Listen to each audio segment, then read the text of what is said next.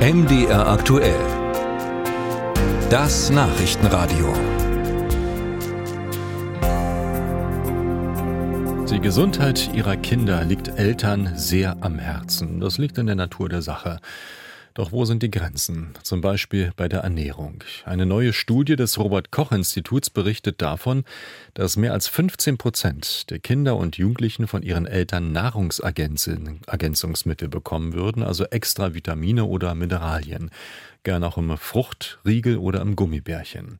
Ulrike Köhler ist der Frage nachgegangen, wie sinnvoll das ist oder ob es vielleicht sogar schaden kann. Fünfmal am Tag Obst und Gemüse, so lautet die Empfehlung der Deutschen Gesellschaft für Ernährung.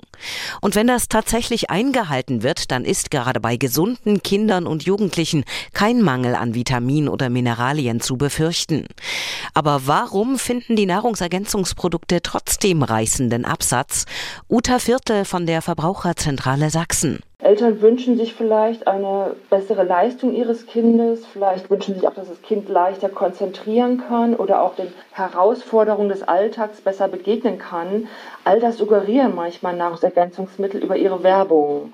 Aber da dürfen sich Eltern nichts vormachen lassen. Nämlich für ein gesundes Heranwachsen braucht man keine Nahrungsergänzungsmittel, sondern wirklich eine gute, ausgewogene Ernährung, die abwechslungsreich ist. Ernährungswissenschaftlerin Marlene Rechtsteiner von der Uni Kinderklinik Halle weist darauf hin, dass die zusätzliche Gabe von Vitamin oder Mineralien sogar schaden könnte. Neuere Untersuchungen haben gezeigt, dass Nahrungsergänzungsmittel, auch wenn sie explizit für Kinder gedacht sind, oft überdosiert sind.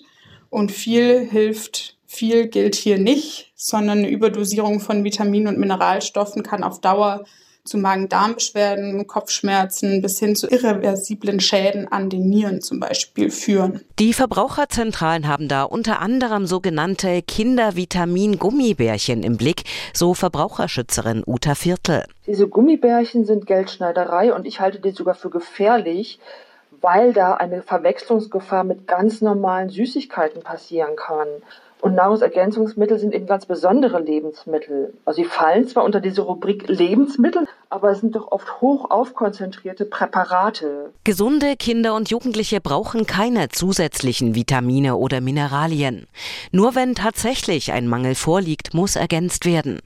Ein Mangel kann auftreten unter anderem bei Resorptionsstörungen oder bei bestimmten Magen-Darm-Erkrankungen, etwa bei einer Zöliakie, sagt Marlene Rechtsteiner von der Uni Kinderklinik Halle. Wenn diese Mangelerscheinungen auftreten, was bei Kindern häufig zum Beispiel eine erhöhte Infektanfälligkeit sind oder eine andauernde Müdigkeit, rissige Haut, brüchige Nägel, immer zuerst zum Kinderarzt, zur Kinderärztin gehen, absprechen. Der oder die wird dann wissen, ob ein Blutbild gemacht werden muss und nur auf dessen Rat sollte gehandelt werden. Obst und Gemüse, Nüsse, Vollkornprodukte, Bewegung an der frischen Luft, all das reicht aus, um gesunde Kinder und Jugendliche ausreichend mit Vitaminen und Mineralstoffen zu versorgen.